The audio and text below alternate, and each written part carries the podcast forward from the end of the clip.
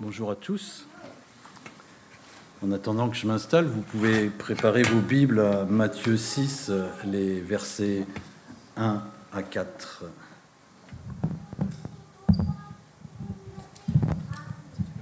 Non, non, mais j'allais le régler.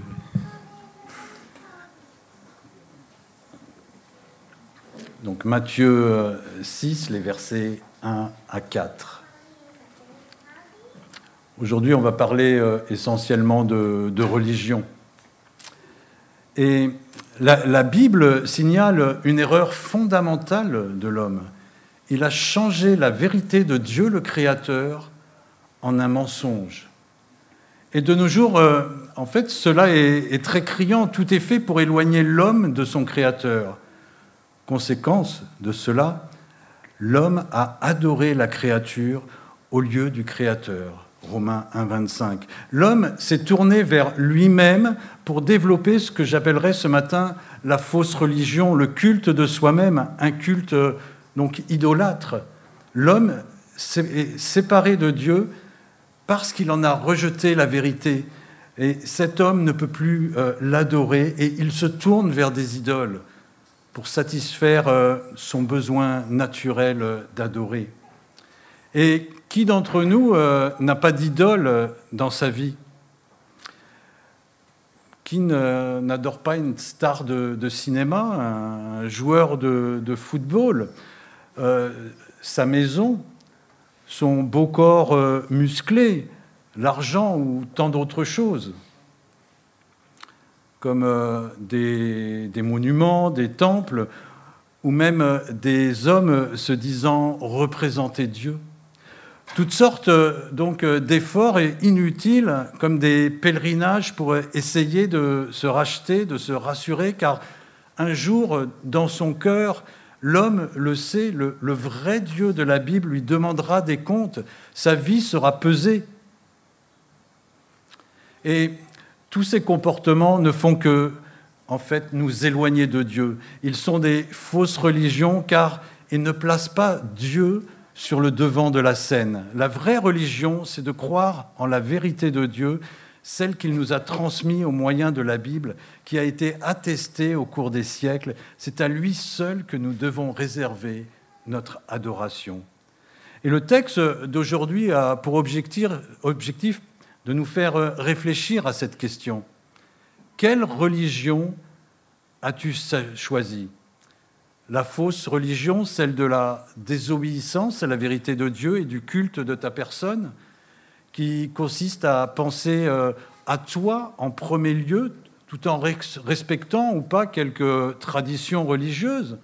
Ou as-tu choisi la, la, vraie religion, celle qui consiste en priorité à aimer Dieu de tout ton cœur, de toute ton âme, de toute ta force et à le servir pour sa gloire? La vraie religion permet d'éviter la colère de Dieu lorsqu'il jugera sa création. C'est la seule religion qui, nous réconcilie avec Dieu, non pas par nos propres efforts, mais par grâce, gratuitement, au travers du sacrifice de Jésus-Christ. Alors, que nous soyons euh, aujourd'hui chrétiens ou pas, le texte d'aujourd'hui nous concerne car Jésus, euh, le Fils de Dieu, nous y enseigne la bonne façon de pratiquer la religion dans notre relation avec le Créateur. C'est ce qu'il appelle, lui, pratiquer la justice de Dieu. Alors, précédemment, nous avons vu euh, qu'à l'époque de Jésus, les autorités religieuses, euh, les pharisiens avaient déformé, avaient corrompu la loi de Dieu, l'avaient réduite à des actes extérieurs je dirais qu'il l'avait dépouillée de toute son essence spirituelle pour la rendre charnelle. Jésus nous avait demandé de surpasser la justice des pharisiens et il nous avait expliqué en quoi cela consistait déjà pour les, relations humaines, c'est-à-dire entre deux, hommes. C'était juste avant Pâques. Et aujourd'hui, dans, le texte, il continue à rétablir l'esprit de la loi de Dieu loi qui vise à, corriger notre être intérieur dans les domaines principaux de notre vie.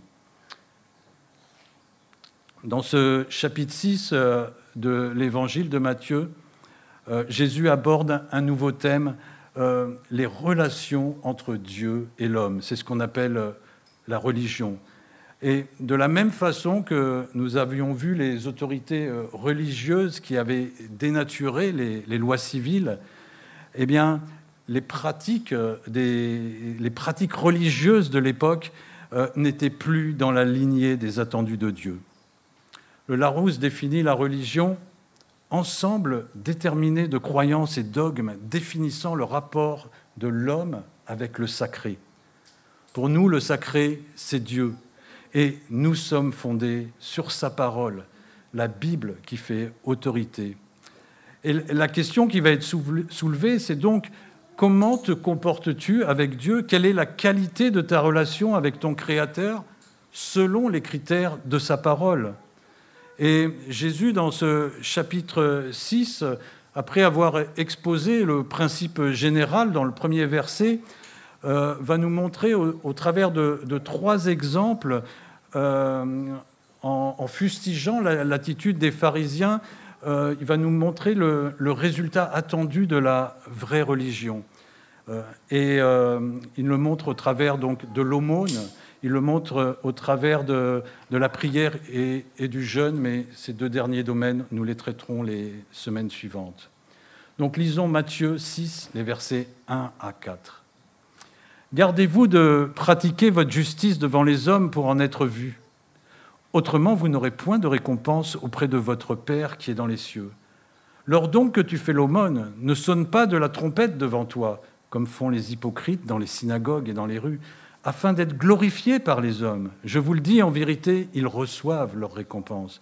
Mais quand tu fais l'aumône, que ta main gauche ne sache pas ce que fait ta main droite, afin que ton aumône se fasse en secret, et ton Père qui voit dans le secret te le rendra. Trois parties pour aujourd'hui. Verset 1, les principes de base, la fausse religion opposée à la vraie religion. Verset 2, la mauvaise aumône, le faux croyant et sa récompense éphémère. Et versets 3 et 4, la bonne aumône, le vrai croyant et sa récompense éternelle. Donc verset 1. Gardez-vous de pratiquer votre justice devant les hommes pour en être vu. Autrement, vous n'aurez point de récompense auprès de votre Père qui est dans les cieux. Jésus nous décrit la fausse religion, une religion qui cherche à être pratiqué devant les hommes par intérêt pour être vu et euh, non devant Dieu et pour la gloire de Dieu. La fausse religion est un comportement qui laisse euh, à supposer à, ceux qui, qui, nous voient, qui nous entendent, que l'on est dans une relation forte avec Dieu, mais en réalité, ce n'est qu'une supercherie dans laquelle Dieu n'est pas au centre. Et ce comportement nous, nous prive de toute récompense dans le ciel auprès de Dieu. Une vie d'apparence pour être vue, pour être le centre du monde, pour que l'on s'intéresse à nous. J'ai toujours été frappé par la précocité de cette pratique chez l'être humain. Précocité qui démontre en fait notre état de pécheur dès notre plus tendre enfance. On le voit chez les petits-enfants, dès qu'ils savent faire quelque chose, euh, qui, attirent l'admiration de, leurs proches, ils vont en user puis en, abuser pour euh, être le centre d'intérêt. Dès le plus jeune âge, notre tendance est donc de faire pour être vu. C'est un besoin à satisfaire, besoin d'être aimé, besoin d'être glorifié. Mais Jésus, dans ce verset, nous avertit, si tu pratiques ta religion, si tu utilises ta religion avec cet objectif, de te servir toi-même, de satisfaire à tes besoins, tu es sur une fausse route. Si l'objectif de ta vie est de te servir de Dieu pour ton propre plaisir, pour ta propre gloire, tu t'es trompé de mission comme Adam et Ève dans le Jardin d'Éden. Adam et Ève avaient fait le choix de ne pas écouter leur Créateur. C'est vrai pour les chrétiens, c'est aussi vrai pour les non-chrétiens dans tout ce que tu fais, dans tout ce que nous faisons sur la terre que Dieu a créée, si nous le faisons pour satisfaire à nos besoins, pour, euh, euh, pour notre gloire devant, devant les hommes et non pour la gloire de Dieu, nous pratiquons une fausse religion. Le livre des psaumes se termine euh, par sept chapitres de louanges extraordinaires. Et le, dernier verset du psaume 150 conclut ce, feu d'artifice, je dirais, à la gloire de Dieu, par un verset que tout ce qui respire loue l'Éternel. Que tout ce qui respire loue l'Éternel. Et voilà, là, en fait, la, bonne mission, elle est universelle pour tous les hommes. C'est la, bonne religion, se comporter pour que notre vie soit une louange à la gloire de notre Créateur. Alors, interrogeons-nous peut-être un, peu sur euh, la façon dont nous pratiquons notre religion. Est-elle est pure? Est-elle centrée sur la gloire de, de Dieu? Quelques exemples un petit peu humoristiques. C'est super, euh, je ne sais pas ce que vous en pensez, d'avoir deux cultes. Alors personnellement, euh, quand je prêche pas, je vais à suite de 9 heures parce que comme ça, après, j'ai du temps pour moi. Je peux aller bricoler ou je peux aller jouer au tennis. En plus, euh, avec ma femme, depuis que le culte est retransmis sur Facebook, on revit, on se fait des grasses matinées, on profite enfin de notre dimanche. Au boulot, tiens, mon chef, il porte une croix, il est peut-être chrétien, je vais essayer de lui faire comprendre que je vais à l'église. Il verra peut-être ça d'un bon œil, je serai bien vu. On ne sait jamais, ça peut servir, surtout au moment des augmentations. Nous pourrions multiplier les exemples à l'infini de ce que nous pouvons faire qui ressemble à une pratique religieuse, qui semble être une relation entre Dieu et nous, mais qui en fait n'est qu'une utilisation d'une apparence religieuse à des fins personnelles. Des fins personnelles, en fait, c'est pour être bien vu, c'est-à-dire pour chercher l'amour, l'approbation des hommes plutôt que celui de Dieu. Et dans ce premier euh, verset, Jésus veut nous, euh, exhorter par euh, cette expression Gardez-vous de vous comporter comme cela. Et le, verbe garder se retrouve dans pas mal d'expressions du, langage militaire. Il y a prendre son tour de garde, l'avant-garde, monter la garde, et toutes ont une relation avec un danger mortel. Il faut donc être comme une sentinelle à son poste pour euh, se protéger de se comporter dans l'objectif d'être vu par les hommes.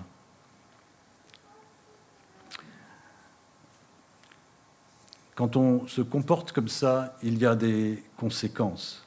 Luc 18, versets 10 à 14. Deux hommes montèrent au temple pour prier. L'un était pharisien et l'autre collecteur d'impôts. Le pharisien, debout, faisait cette prière en lui-même.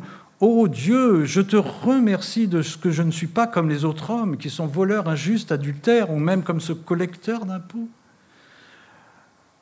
Je jeûne deux fois par semaine et je donne la dîme de tous mes revenus le collecteur d'impôts, lui, eh bien, il se tenait à distance et n'osait même pas lever les yeux au ciel, mais il se frappait la poitrine en disant Ô Dieu, aie pitié de moi, qui suis un pécheur. Je vous le dis, lorsque ce dernier descendit chez lui, il était considéré comme juste, mais pas le pharisien. Nous avons donc un, pharisien, un spécialiste de la loi, de la, de la religion, euh, donc spécialiste qui pratique dans tous les domaines de la religion que j'ai cité tout à l'heure, la prière, le jeûne, la dîme. Il se croit formidable devant les hommes, il trône debout devant le temple, dans le temple. Il savoure sa gloire devant les hommes, mais il se leurre lui-même. Sa fausse religion l'a trompé. Le verdict tombe, euh, il reste coupable devant Dieu et c'est le collecteur d'impôts pourtant détesté qui repart justifié. Pourquoi? Parce qu'il se cache pour pratiquer sa religion, il se cache pour être en relation avec Dieu. Cet homme baisse les yeux, confesse son péché avec un cœur pur et repentant. Et il est considéré comme juste devant Dieu. N'est-ce pas une caractéristique euh, que nous avons vue du, des citoyens du royaume de Dieu, heureux ceux qui ont le cœur pur, car ils verront Dieu. Et c'est là la récompense que, euh, que nous risquons de perdre si nous pratiquons euh, la religion devant les hommes. Et c'est la dernière idée de ce verset introductif pour euh, peut-être ceux qui, recherchent sans s'en rendre compte un, un avantage de leur religion devant les hommes. Vous n'aurez point de récompense auprès de votre Père qui est dans les cieux. Jésus met ici en contraste toutes les récompenses terrestres, donc éphémères, que nous pouvons, par des fausses attitudes religieuses, glaner en cherchant la gloire des hommes. Il les met en contraste avec la récompense promise aux justes, avec l'espérance céleste de vivre dans la gloire de Dieu éternellement.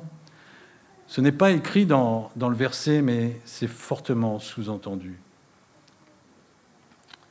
L'histoire du riche et du pauvre euh, Lazare dans Luc 16 met ce contraste euh, aussi en évidence. Le riche euh, a brillé, il a festoyé durant toute sa vie dans de somptueux vêtements de pourpre et de lin, qui sont les, symboles d'une grande religiosité apparente. Mais il ne s'est pas préoccupé du pauvre, comme l'exige la loi de Dieu. Il finit dans le séjour des morts en proie au tourment. Le pauvre Lazare, qui a souffert toute sa vie, qui n'a reçu aucune compassion du riche, qui n'est rien devant les hommes, finit dans le ciel et obtient la consolation divine.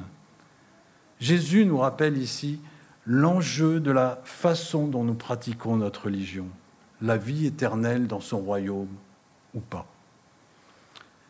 Et nous en arrivons à notre deuxième point où Jésus va, euh, au travers de la manière dont les pharisiens donnaient l'aumône, nous décrire le comportement d'un faux croyant et sa récompense éphémère.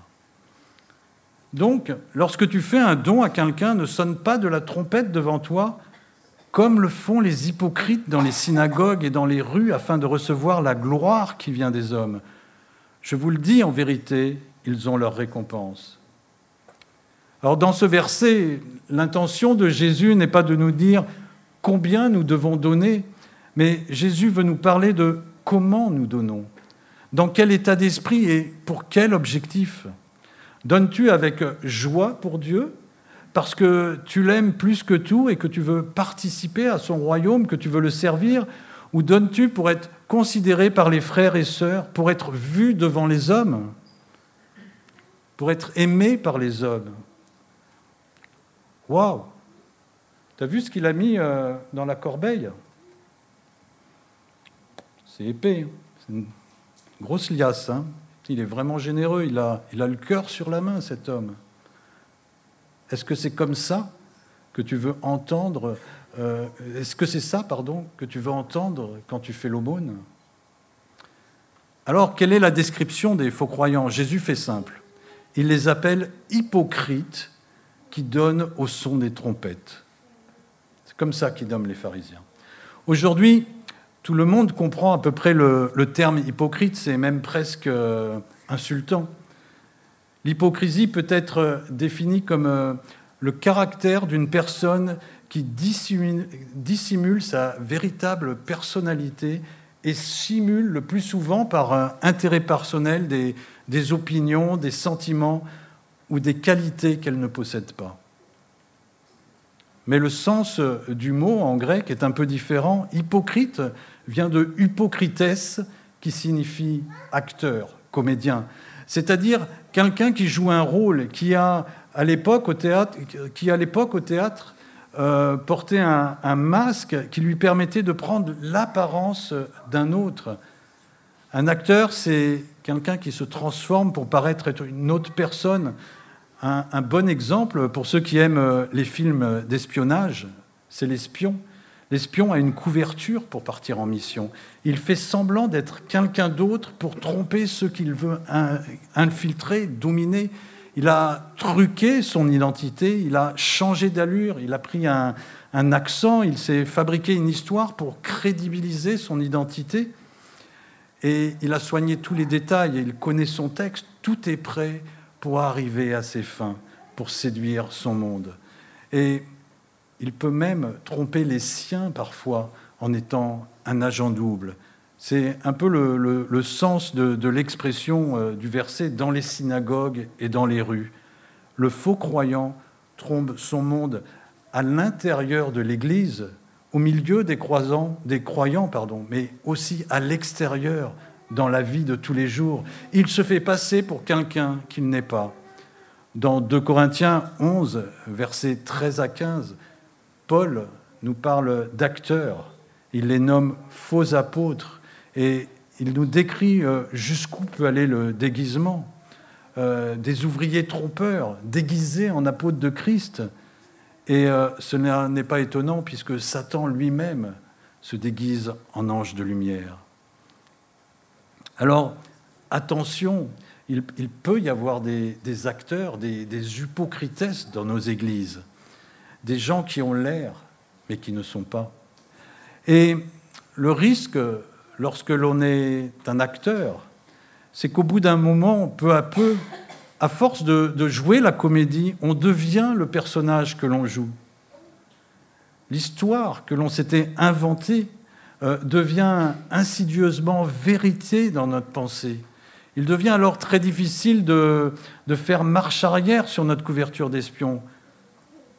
Confesser un péché, c'est déjà très dur, mais confesser, euh, dix ans de tromperie, c'est encore plus compliqué. J'ai suivi euh, il y a quelque temps une euh, série d'espionnage. Ça s'appelait le, Bureau des légendes. Je ne sais pas si quelqu'un connaît. Et dans cette série, la couverture d'un agent s'appelait Sa légende. Et comme euh, chacun le sait, les légendes restent ancrées dans, les mémoires pendant des, générations. Cette fausse identité, l'hypocrisie, Jésus l'appelle le levain des pharisiens dans Luc 12, les versets 1. En fait, c'est de la gonflette. Alors, quand ce matin Jésus nous invite à, nous garder du levain des pharisiens, à nous en méfier, son objectif n'est pas de nous dire Tenez-vous éloigné de ces gens-là qui, reflètent une fausse vérité. En fait, euh, il s'adresse à nous. Euh, il, te dit, euh, où en es-tu avec ta légende quand, tu confesses ton nom par tes actes religieux, a-t-elle disparu de ta vie? Ou la claironnes-tu encore au son de ta trompette? L'image de la trompette utilisée par Jésus nous rappelle qu'elle était utilisée dans l'Ancien Testament pour rassembler, appeler le peuple, alors en cas de, danger imminent, mais aussi pour célébrer la présence de l'Éternel dans les cérémonies religieuses. Et Hypocrites, euh, notre faux croyant, l'utilise pour rassembler des hommes devant lui et simuler la présence de Dieu dans un acte religieux, l'aumône, acte qui était euh, autrefois considéré comme primordial par la loi primordial à faire et aussi primordial au sens de la récompense. Deutéronome 15, versets 9 à 11. Garde-toi d'avoir un œil sans pitié pour ton frère indigent et de lui faire un refus. Il crierait à l'Éternel contre toi et tu te chargerais d'un péché. Donne-lui et que ton cœur ne lui donne point à regret, car à cause de cela, l'Éternel ton Dieu te bénira dans tous tes travaux et dans toutes tes entreprises. Il y aura toujours des indigents dans le pays, c'est pourquoi je te donne ce commandement. Tu ouvriras ta main à ton frère, aux pauvres et à l'indigent dans ton pays. Alors c'est vrai que devant les hommes, tout le monde t'admire, mais devant ton Père céleste qui voit au plus profond de ton cœur, qu'en est-il? Quelle est réellement la pureté de ta piété? C'est-à-dire la, raison de ton attachement à Dieu? As-tu abandonné ton rôle d'agent secret? As-tu fait tomber ton masque pour euh, ne plus être un acteur, mais un serviteur de Christ, un vrai euh, citoyen du royaume des cieux? Oui, c'est dur de faire disparaître sa légende. Cela peut même être humiliant, mais l'enjeu est de taille. La récompense est de taille et Dieu est un Dieu de grâce. Pour toi qui n'as pas encore fait le pas de la foi, qui n'a pas encore euh, reconnu l'autorité de Dieu sur ta vie, interroge-toi. N'en as-tu pas marre euh, d'être enfermé dans, ta légende, oppressé par euh, son poids? N'es-tu pas fatigué de, de paraître heureux, sûr de toi, alors que tu es sans cesse à te poser des questions. Tu es sans cesse à t'inquiéter. N'en as-tu pas marre de chercher à plaire aux hommes en, espérant un retour euh, de leur part? Combien de fois as-tu été trompé, abusé par euh, des, hypocrites? Jésus, en visant les pharisiens, montre qu'à son époque, la gouvernance du système religieux était déjà infectée de faux religieux. Nous avons pu être même trompés dans, dans des églises. Et une des grandes leçons du sermon sur la montagne, c'est que avant de juger les autres, je dois m'interroger sur ma propre relation avec Dieu. Est-elle fondée sur la vérité ou sur une, une légende avec euh, laquelle, euh, sur une légende à laquelle, avec le temps, je me suis identifié? Paul montre dans Romains le commencement de la bonne aumône. Offrir à Christ sa vie en sacrifice, comme lui s'est sacrifié par amour pour nous sur une croix pour que notre relation avec Dieu puisse être restaurée. Rapidement, euh, euh, quelques exemples pour, pour illustrer en fait les, les, raisons qui peuvent pousser Hypocrites, notre faux croyant, à pratiquer l'aumône. Alors, euh, le faux croyant va donner avec euh, une arrière-pensée un objectif. Il va être, euh, on l'a vu, motivé par son propre intérêt, sa satisfaction, sa réputation. Il attend une récompense. Hypocrites ne donne pas par amour pour Dieu ni pour sa divine gloire. Il va donner pour se rassurer en pensant acheter son salut il va donner pour euh, chercher la reconnaissance des hommes. Il sait, il sait que le, trésorier de l'Église va le voir, qu'il va en parler aux anciens. Son nom sera cité euh, certainement dans une prière de reconnaissance ou le jour de l'Assemblée générale. Le faux croyant donne par orgueil pour sa propre gloire. Il veut montrer, par exemple, qu'il est le plus grand donateur de l'Église. Le faux croyant pense peut-être pouvoir acheter des privilèges euh, par son offrande. Il va devenir euh, indispensable à l'Église. Il donne euh, pour soulager sa conscience peut-être. Seigneur, tu vois qu'en semaine, avec le travail, le sport, les sorties, les enfants, les séries télé, les courses, les repas à préparer, mes vieux parents dont je dois m'occuper, et mon temps de jeux vidéo, eh bien, tu vois, c'est difficile de te consacrer du temps, Seigneur. C'est difficile de rechercher ton amour dans ta parole, dans la prière. Alors, euh, bah, tiens, euh, prends une partie de mon portefeuille en échange. En plus, ça me donnera l'avantage de payer moins d'impôts. C'est du gagnant-gagnant. Le faux croyant se permet de négocier avec Dieu. Et pour finir sur ce verset 2, Jésus nous précise quelle est la récompense d'Hypocrites pour son rôle, quel est son salaire. Je vous le dis en vérité, ils ont leur récompense. Et cette récompense, c'est uniquement la gloire des hommes. Hypocrites, le faux croyant, l'acteur, est, acclamé à la fin de son spectacle devant les hommes par un tonnerre d'applaudissements. Mais comme bien des stars, le faux croyant tombera un jour dans la déchéance. Il ne sera pas justifié devant Dieu. Sa récompense aura été bien éphémère, à la différence de celle du vrai croyant. Et c'est notre dernier point. La bonne aumône, le vrai croyant et sa récompense. Mais quand tu fais l'aumône, que ta main gauche ne sache pas ce que fait ta droite, afin que ton aumône se fasse en secret. Et ton Père, qui voit dans le secret te le rendra.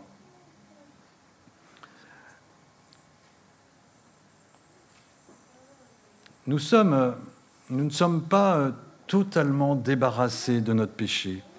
Notre chair agit euh, encore en nous. Nous en avons été libérés du péché, mais euh, nous avons été libérés du péché, mais notre chair continue à nous attaquer et nous devons y résister avec l'aide de l'Esprit, avec l'aide de la grâce de Dieu de la prière.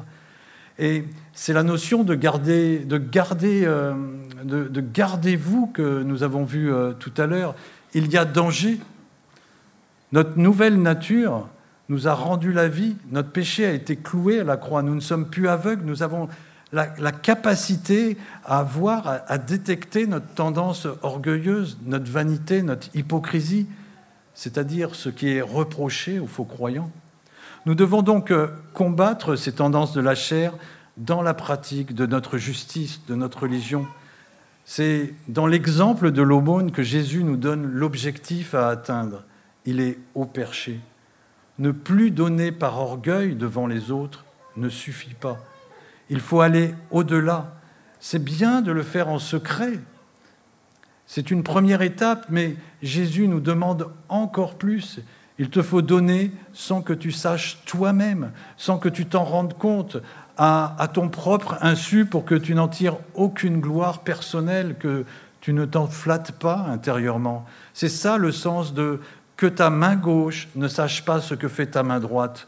Tu dois te méfier de la satisfaction intérieure que tu pourrais en retirer et qui pourrait euh, ranimer en toi des, mauvais sentiments, qui pourrait faire euh, ressurgir des, germes, des racines d'orgueil, voire euh, d'avarice. Waouh C'est top ce que j'ai fait aujourd'hui. Je, me parle à moi-même, vous entendez rien. Dieu doit apprécier mon aumône. Hein. J'ai donné là aujourd'hui. Hein. Je pense que je suis sur la bonne voie. Ah, ça va. Bonne aumône. Tu dois chasser ces pensées sans tarder. Car euh, si tu les laisses euh, t'envahir, eh bien, elles vont grandir et bientôt elles seront visibles dans ton comportement extérieur. Elles vont pousser. Il faut arriver à donner sans calcul, sans intérêt, sans orgueil, mais dans la joie et avec une simplicité de cœur. Que celui qui pratique la miséricorde le fasse avec joie. Romains 12, verset 8. Que chacun donne comme il l'a résolu dans son cœur, sans tristesse ni contrainte, car Dieu aime celui qui donne avec joie. 2 Corinthiens 9, verset 7. Alors comment agir? Si tu veux être euh, ce bon croyant euh, au niveau de l'aumône, celui qui obtient la récompense éternelle, celui à qui Jésus te dit que ton Père te le rendra. Alors il te le dit au futur, tu ne sais pas quand il te le rendra, mais un jour il te le rendra et d'une façon éternelle. Alors, eh bien, tu dois te détourner de ton moi, tu dois, tu dois l'oublier et te tourner vers quelqu'un d'autre. Et ce quelqu'un, c'est bien sûr euh, Jésus-Christ. C'est en contemplant toute son œuvre, jusqu'à l'imaginer mourir euh, sur la croix par, par amour pour nous, par amour pour euh, son Père, par obéissance aussi. C'est en contemplant cela que nous trouvons la force de combattre les racines de péché qui sont encore actives dans nos vies. C'est en réfléchissant à sa vie, à toutes les épreuves qu'il a endurées devant les hommes, qu'il a pu se retrouver devant Dieu dans sa gloire assis à sa droite. Philippiens 3, verset, Philippiens 2, pardon, versets 3 à 8. Ne faites rien par esprit de parti ou par vaine gloire, mais que l'humilité vous fasse regarder les autres comme étant au-dessus de vous-même. Que chacun de vous, au lieu de considérer ses propres intérêts, considère aussi ceux des autres.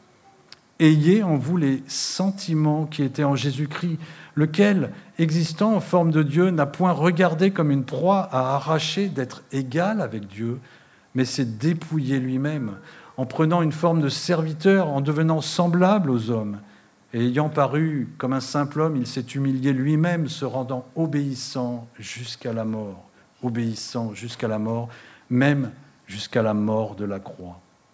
Christ a agi par obéissance, par amour pour Dieu, pour vaincre notre péché, notre orgueil, notre vanité, pour vaincre notre moi.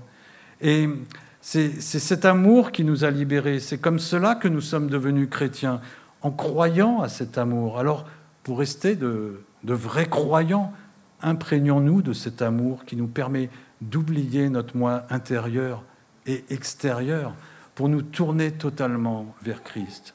C'est comme cela que notre aumône trouvera une bonne récompense auprès du Père, une récompense dont la valeur est éternelle et non pas une récompense qui n'est qu'un un étincelle, comme on a parlé d'un feu d'artifice, une récompense éphémère. Cherchons l'amour éternel de notre Seigneur. 2 Corinthiens 5, verset 14, pour finir. 14 et 15. car l'amour de Christ nous presse, parce que nous estimons que si un seul est mort pour tous, tous donc sont morts, et qu'il est mort pour tous, afin que ceux qui vivent ne vivent plus pour eux-mêmes, mais pour celui qui est mort et ressuscité pour eux. C'est l'amour de Dieu qui nous délivre de notre idole du moi, de notre ego pour nous transformer en vrais croyants qui accomplissent la justice de Dieu, des adorateurs en esprit et en vérité, des adorateurs qui recherchent uniquement la gloire de Dieu au travers de leur aumône. Alors, euh, quand nous faisons l'aumône, pensons euh, vraiment à, nous interroger euh, si nous le faisons par amour et pour la gloire de Dieu ou par intérêt personnel. Amen. Prions. Seigneur, euh, merci euh, pour tes paroles et c'est vrai que nous voulons nous appuyer euh, sur, tes vérités pour conduire notre vie. Et ce matin, une nouvelle fois, tu, nous appelles pour notre vie de, de croyant à à nous, à nous appuyer sur, euh, sur le bon socle, à nous appuyer sur le, le rocher, à nous appuyer sur euh, l'exemple de Christ. Seigneur, que nous puissions avoir euh, cette vie d'aumône calquée sur l'offrande de ton Fils, que nous puissions y réfléchir chaque jour et que vraiment, Seigneur, cela soit par amour pour toi et non pas par intérêt personnel. Amen.